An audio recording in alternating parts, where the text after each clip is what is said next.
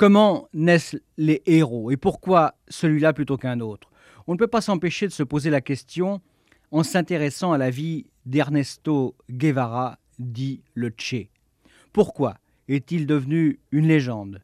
Parce que révolutionnaire, il a échappé à la corruption du pouvoir, parce que sa vie militante fut exemplaire et courageuse, parce que il a réellement représenté un espoir pour la jeunesse du monde entier, à l'opposé des miasmes du stalinisme et des perversions du socialisme à la soviétique. Ou encore parce que son combat était celui des pauvres du tiers-monde contre les riches de l'Occident. Ou bien, enfin, parce que sa mort, son assassinat en Bolivie, fut à l'image même de sa vie, symbolique et mystérieuse. Il y a sans doute un peu de tout cela, ce qui explique qu'aujourd'hui encore, 30 ans après sa mort, on trouve son portrait dans nombre de chambres d'adolescents. J'avoue que j'ai été assez étonné lorsque M. X m'a proposé de me parler du Tché. Je ne sais pas pourquoi, mais le monde de mon interlocuteur, ce monde souterrain des services secrets, des officines occultes, me paraissait bien loin de celui de Guevara. Et pourtant, je me trompais. Car si j'en crois M. X, c'est dans ce milieu des coups bas, des manipulations et des mystifications qu'il faut chercher l'explication de la mort du révolutionnaire. Avant de vous proposer ce nouvel enregistrement, je voudrais revenir brièvement sur les circonstances qui ont précédé la mort de Guevara. En 65, 1965, le Che quitte Cuba. Lui, qui a exercé les plus hautes fonctions ministérielles dès la victoire de la révolution cubaine, désire soudain retourner à la base, sur le terrain, au cœur de ces mouvements de libération qui luttent contre l'impérialisme. C'est le moment où il lance son célèbre slogan Créer deux, trois, de nombreux Vietnam, voilà le mot d'ordre. Et l'instrument de cette nouvelle politique, c'est une mystérieuse organisation, la Tricontinentale, une organisation qui regroupe les leaders de ces mouvements de libération, et parmi eux, Ben Barka, qui trouvera la mort en France dans les circonstances étranges que l'on connaît. En 1965, Ernesto Guevara se sépare donc de son compagnon d'armes, Fidel Castro. Dans quelles circonstances? Nous allons en parler précisément avec M. X. En tout cas, le Che disparaît aussitôt après avoir quitté Cuba. En Occident, on s'interroge. Où Guevara va-t-il allumer un nouveau brasier? Sur quelle flamme va-t-il souffler? Aujourd'hui, on le sait, le Che, accompagné de quelques Cubains, se rend d'abord au Congo. Là-bas, c'est la guerre le dirigeant progressiste Patrice Lumumba a été assassiné. Le sécessionniste Moïse Tchombe, soutenu par les Belges, essaie de régner sur le Katanga, la province la plus riche du Zaïre. Mais déjà, Mobutu, armé et porté à bout de bras par les Américains, entreprend la conquête du pays. Que peuvent les révolutionnaires, les anciens compagnons de Lumumba? Ils sont divisés, peu motivés, et bien plus intéressés par les pillages, l'alcool ou les femmes que par la révolution. Le Tché se rend bien vite compte qu'ils sont incapables de lutter efficacement contre Mobutu. C'est certainement une grande déception pour Guevara. Malade, désabusé, il part. On retrouve sa trace à Prague, où il se soigne, et à nouveau, il s'évanouit dans la nature, jusqu'au jour où des guérilleros boliviens, déserteurs, capturés par l'armée locale, annonceront sa présence en Bolivie. Une présence qui sera spectaculairement confirmée par le français Régis Debray, lorsqu'à son tour l'écrivain tombera entre les mains de l'armée bolivienne.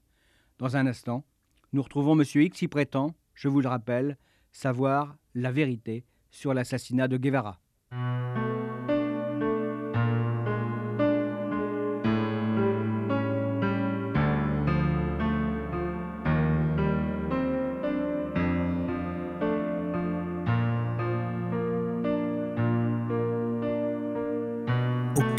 Passion ne me guette.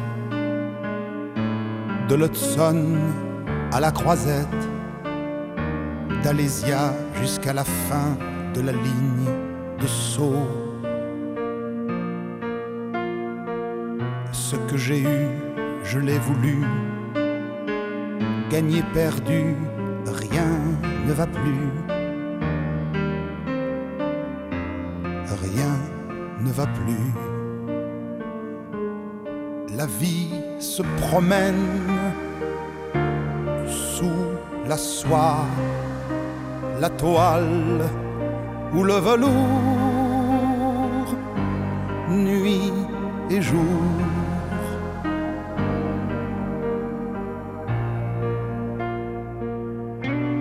Aucune passion ne m'agite, ni le rêve de l'Amérique, ni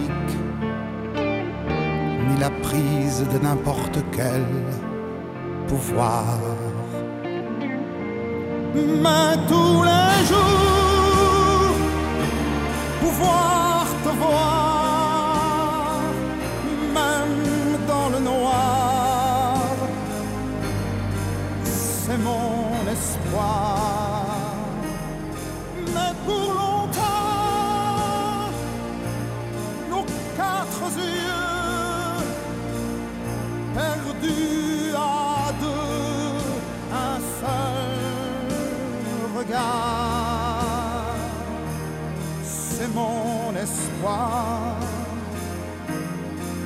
c'est ma victoire.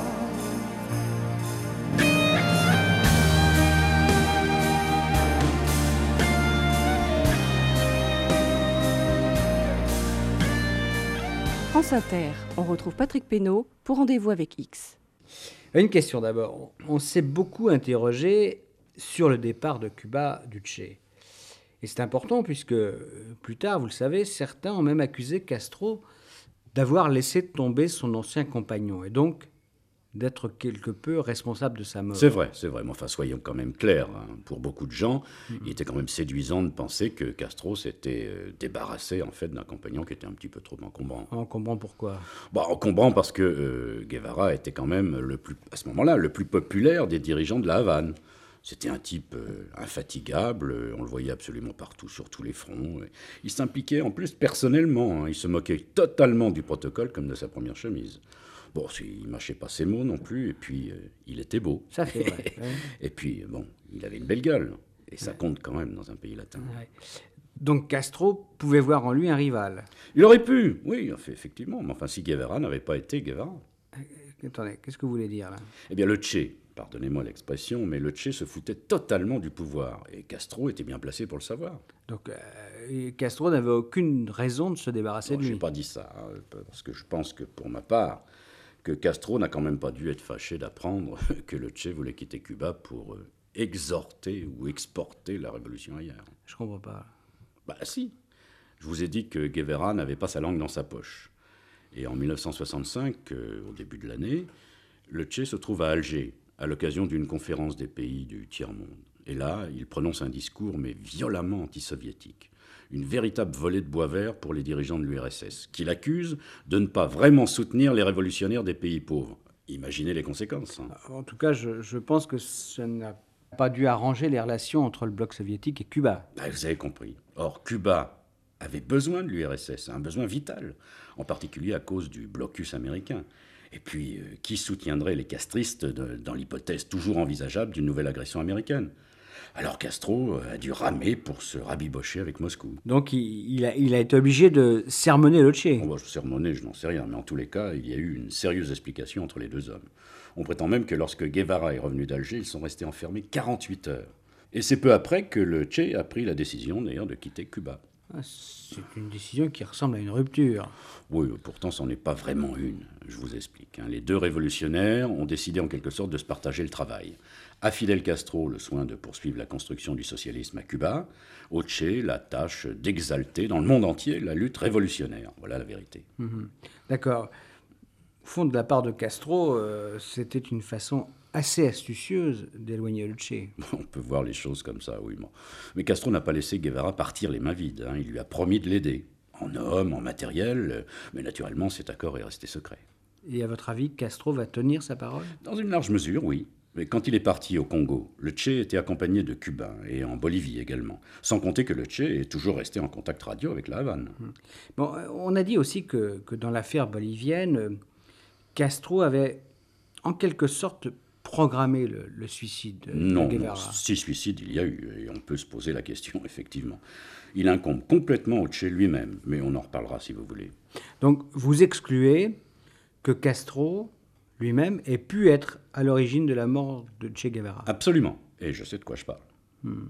Mais au fait, pourquoi vous, vous avez des informations sur cette affaire? Ben Parce que dans ces années-là, les services, tous les services, s'intéressaient à Guevara. On le voyait partout, enfin, on croyait le voir. Et c'était à qui réussirait à le loger, comme disent les policiers. C'est ainsi qu'en étudiant minutieusement le dossier Guevara que j'ai compris qui étaient ces véritables assassins.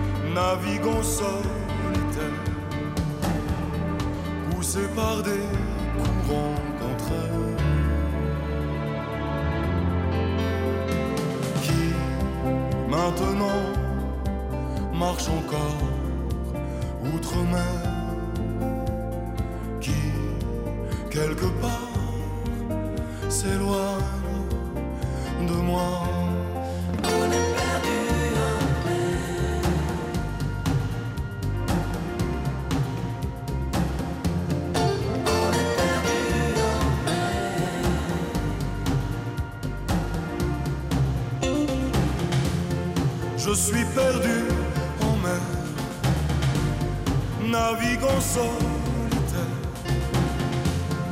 poussé par des courants contraires. Qui, sans raison, quelque part, solitaire, meurt maintenant. Pour qui? Pourquoi?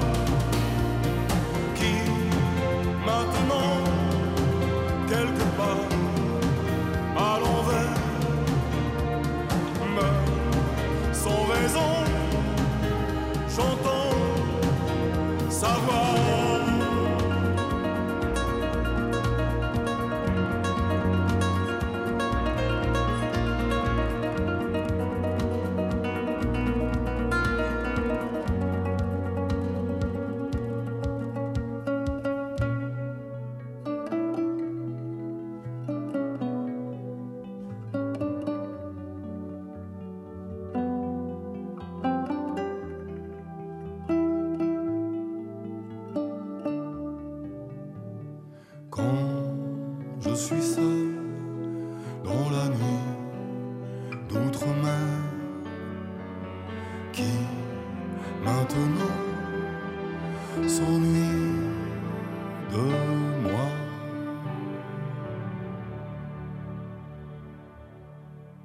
Avant d'entendre la deuxième partie de mon entretien avec M. Hills, je pense qu'il n'est pas inutile de se reporter au discours qu'a prononcé le Tché à Alger lors du deuxième séminaire afro-asiatique le 24 février 1965.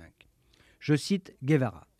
Les soviétiques, marchant leur soutien aux révolutions populaires au profit d'une politique étrangère égoïste, éloignée des grands objectifs internationaux de la classe ouvrière, il ne peut exister de socialisme si, dans les consciences, ne se perd pas un changement qui suscite une nouvelle attitude fraternelle.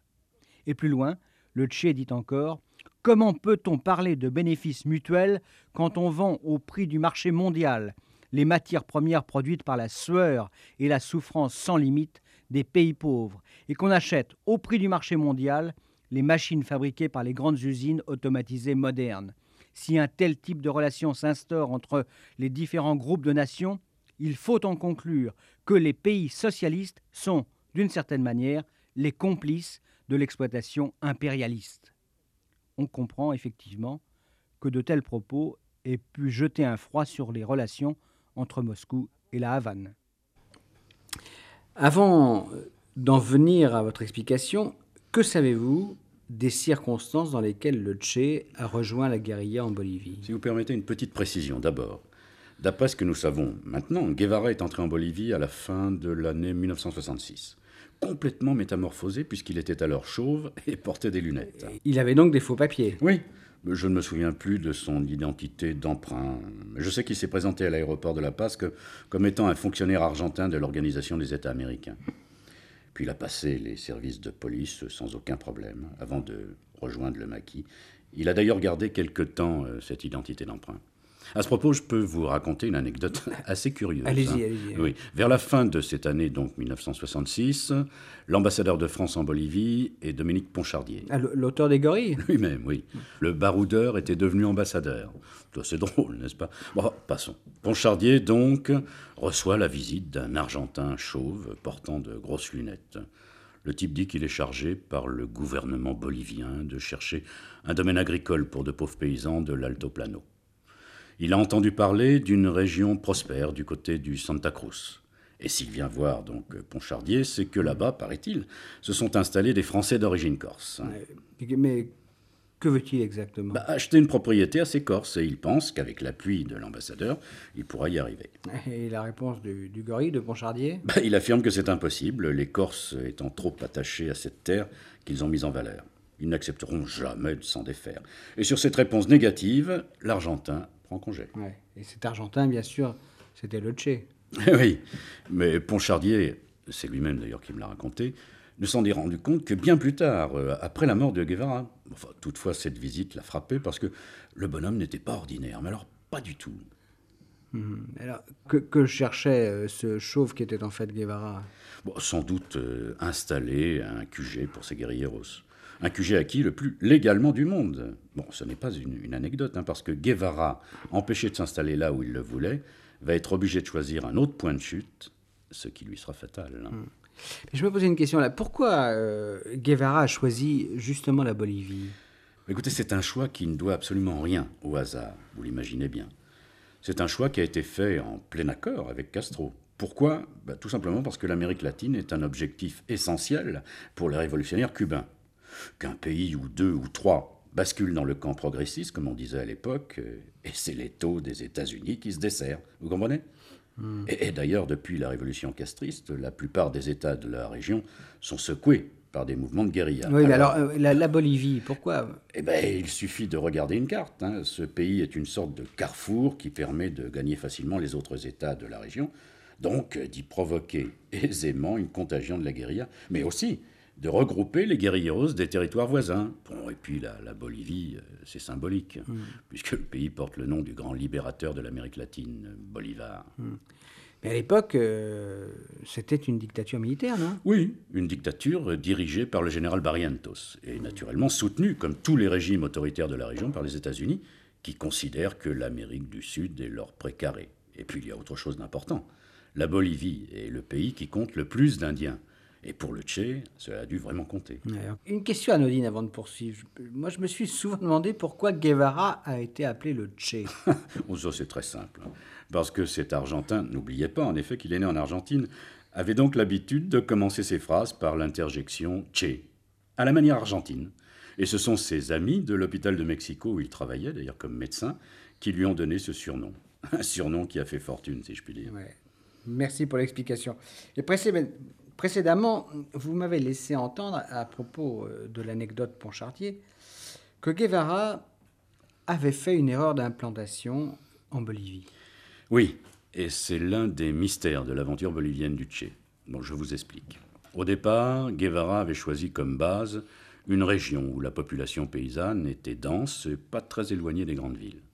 Pour y vivre tout simplement comme un poisson dans l'eau, pour reprendre la célèbre expression maoïste, mais au dernier moment, le Tché change d'avis et il s'installe plus au sud, dans une région semi-désertique, d'accès très difficile et où la jungle est pratiquement impénétrable.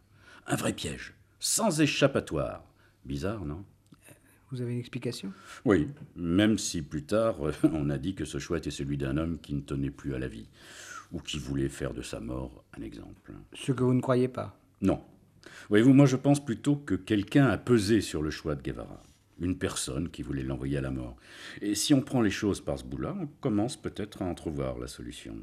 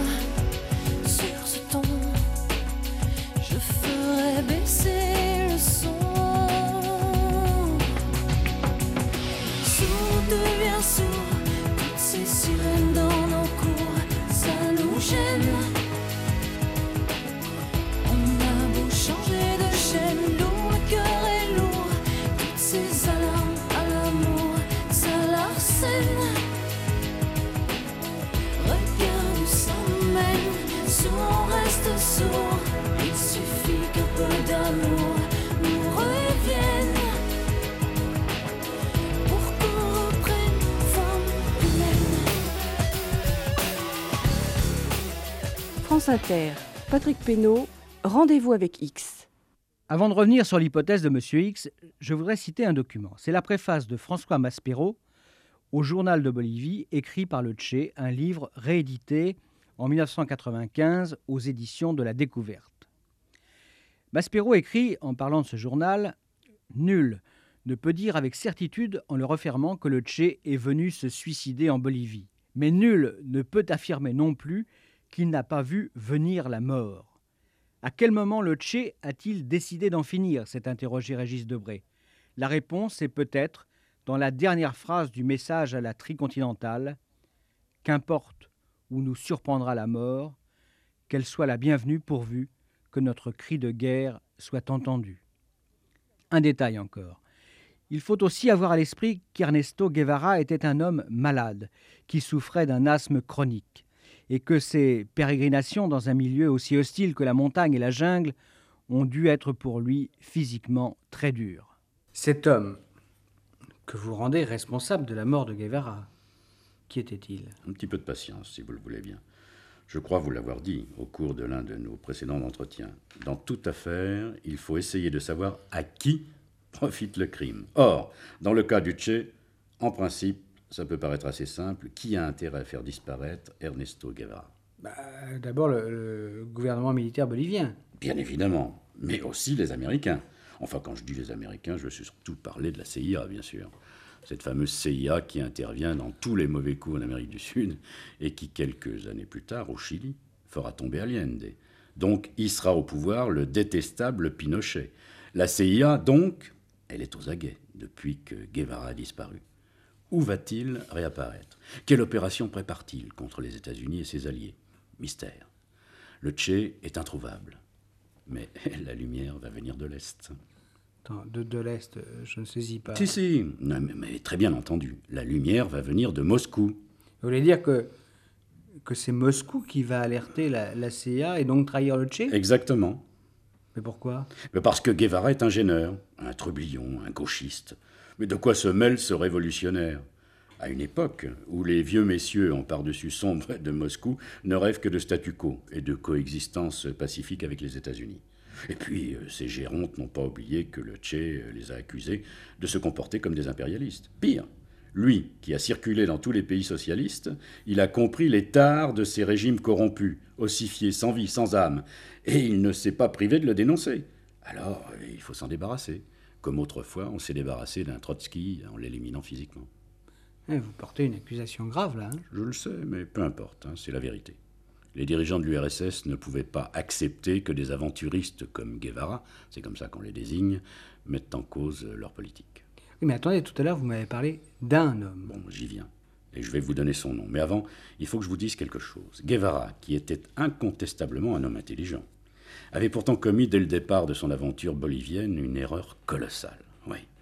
Il avait décidé de faire confiance au Parti communiste bolivien. Mieux, il avait même envisagé de faire de ce parti le fer de lance de son mouvement de guérilla. Et pourquoi c'était une erreur colossale? Parce que ce parti était entièrement inféodé à Moscou.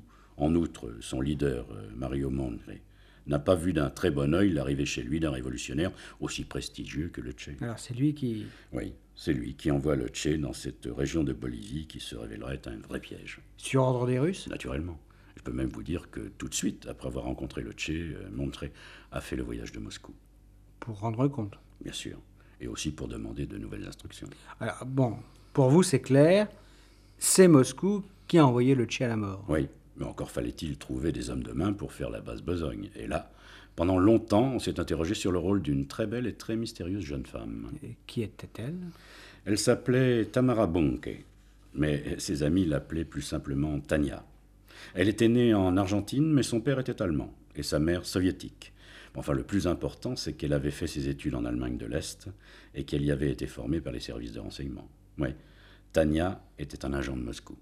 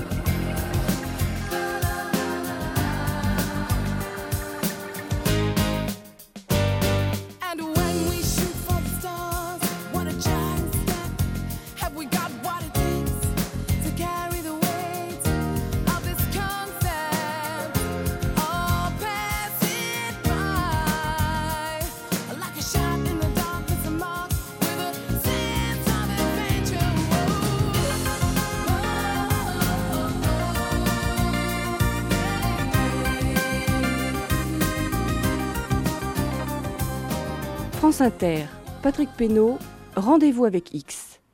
Dans son journal de Bolivie que j'ai déjà cité, Guevara évoque sa rencontre en décembre 66 avec le chef du PC euh, bolivien, Monrey.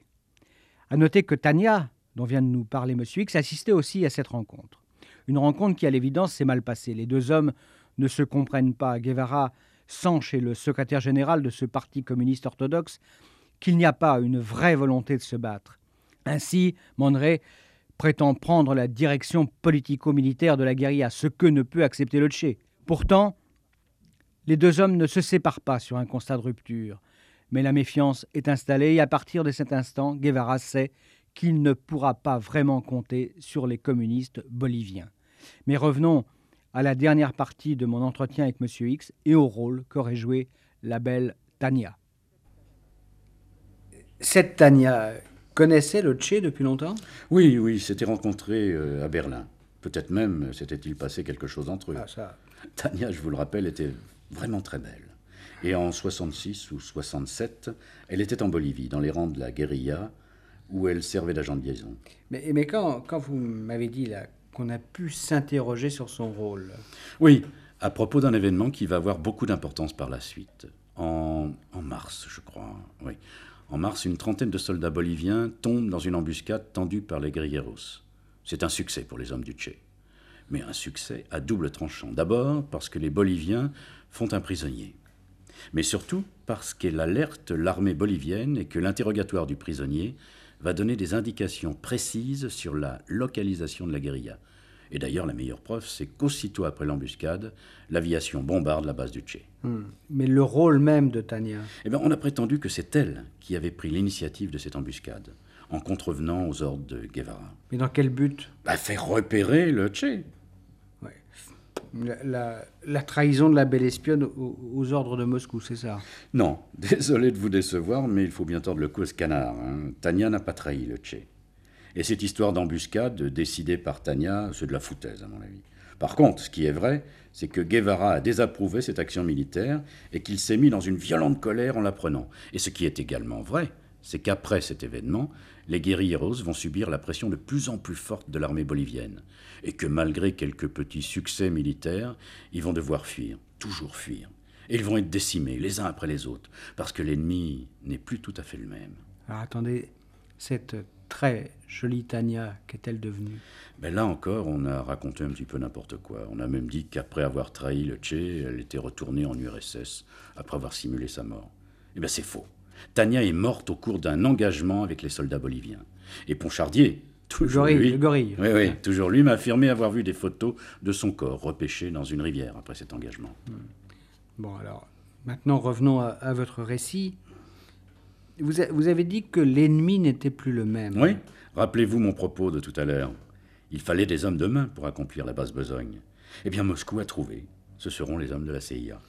Vous voulez dire que, que les Russes ont eu parti lié avec les Américains? Partilier, non, non, non, mais ça s'est fait d'une façon beaucoup plus subtile. Premièrement, comme je vous l'ai dit, euh, on s'arrange pour piéger Guevara dans une région hostile. Deuxièmement, on fait savoir discrètement et indirectement à Washington que le Tché se trouve en Bolivie. Et le tour est joué. Aussitôt, la CIA se déchaîne, elle envoie en Bolivie des hommes, des bérets verts, et elle met au service de l'armée bolivienne ses moyens d'espionnage les plus sophistiqués, dont les fameux avions U-2, et la traque commence, impitoyable. À votre avis, la capture de, de Régis Debray par les Boliviens a-t-elle joué un rôle dans, dans cette chasse à l'homme? Oui, oui et non. Pourquoi? Tout simplement parce que cette arrestation et la campagne de solidarité internationale qui a suivi ont fait beaucoup pour populariser la guérilla et l'action du Tché. Mais paradoxalement, ça a renforcé la conviction des Américains. Il fallait capturer au plus vite le Tché. Et non seulement le capturer, mais l'éliminer. Le tuer, quoi. Oui, donc ça a joué un rôle quand même. hein. Mais le tuer, c'est aussi en, en faire un martyr. hein. Et puis c'est contribuer à perpétrer le mythe. Oui, les Américains le savaient, mais le capturer sain et sauf, ça aurait été pire. Vous imaginez le procès de Guevara, euh, des centaines de journalistes qui seraient venus, et le Tché avec le talent qu'on lui connaissait, qui aurait profité de cette formidable tribune pour en faire une machine de guerre contre les États-Unis et l'impérialisme.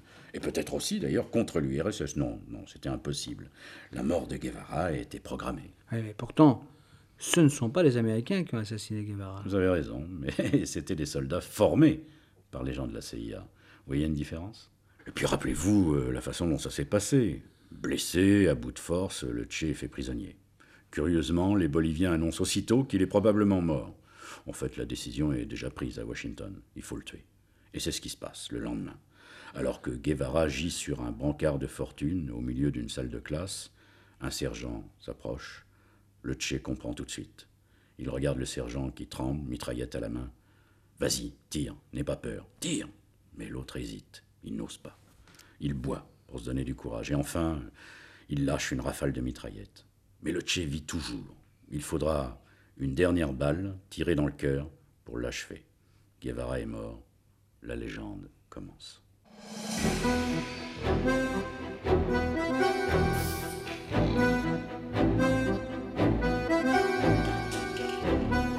Les soviétiques, comme l'affirme M. X, ont-ils téléguidé les Américains afin de se débarrasser du Tché? Personnellement, je ne sais pas. Mais ce qu'il faut quand même noter, c'est que la disparition de Guevara a eu comme conséquence un durable refroidissement entre Cuba et l'URSS. Pour s'en rendre compte, il suffit de se reporter au discours que Castro a prononcé le 12 janvier 1968, trois mois après la mort de son compagnon d'armes. Le leader cubain qui affirme ne pas craindre l'excommunication met violemment en cause la pensée pétrifiée des dirigeants communistes, ces pseudo-révolutionnaires comme il dit. Il encourage les gauchistes, les minoritaires à affronter partout les caciques des appareils. Mais Castro, on le sait bien, reviendra bientôt à un comportement beaucoup plus orthodoxe et purement stalinien. Pour finir, je voudrais vous lire un émouvant témoignage que j'ai trouvé dans un livre de la très belle collection Découverte de chez Gallimard, un livre de Jean Cormier. Il s'agit d'un témoignage d'Ahmed Benbella, recueilli par l'auteur. Le Tché a donné une dimension nouvelle à la révolution, un souffle plus fort, plus frais. Il y avait quelque chose d'autre chez lui, d'une simplicité totale. Il irradiait avec une conscience et une foi dans l'homme admirable. C'est l'être humain le plus accompli que j'ai approché. Tout au long de mon temps en prison, 15 ans, une petite photo du Tché mort, nu, maigre, percé de balles, le visage illuminé par sa lumière intérieure, photo que j'avais découpée dans un magazine, m'a donné de l'espoir quand dans ma vie il faisait froid. Música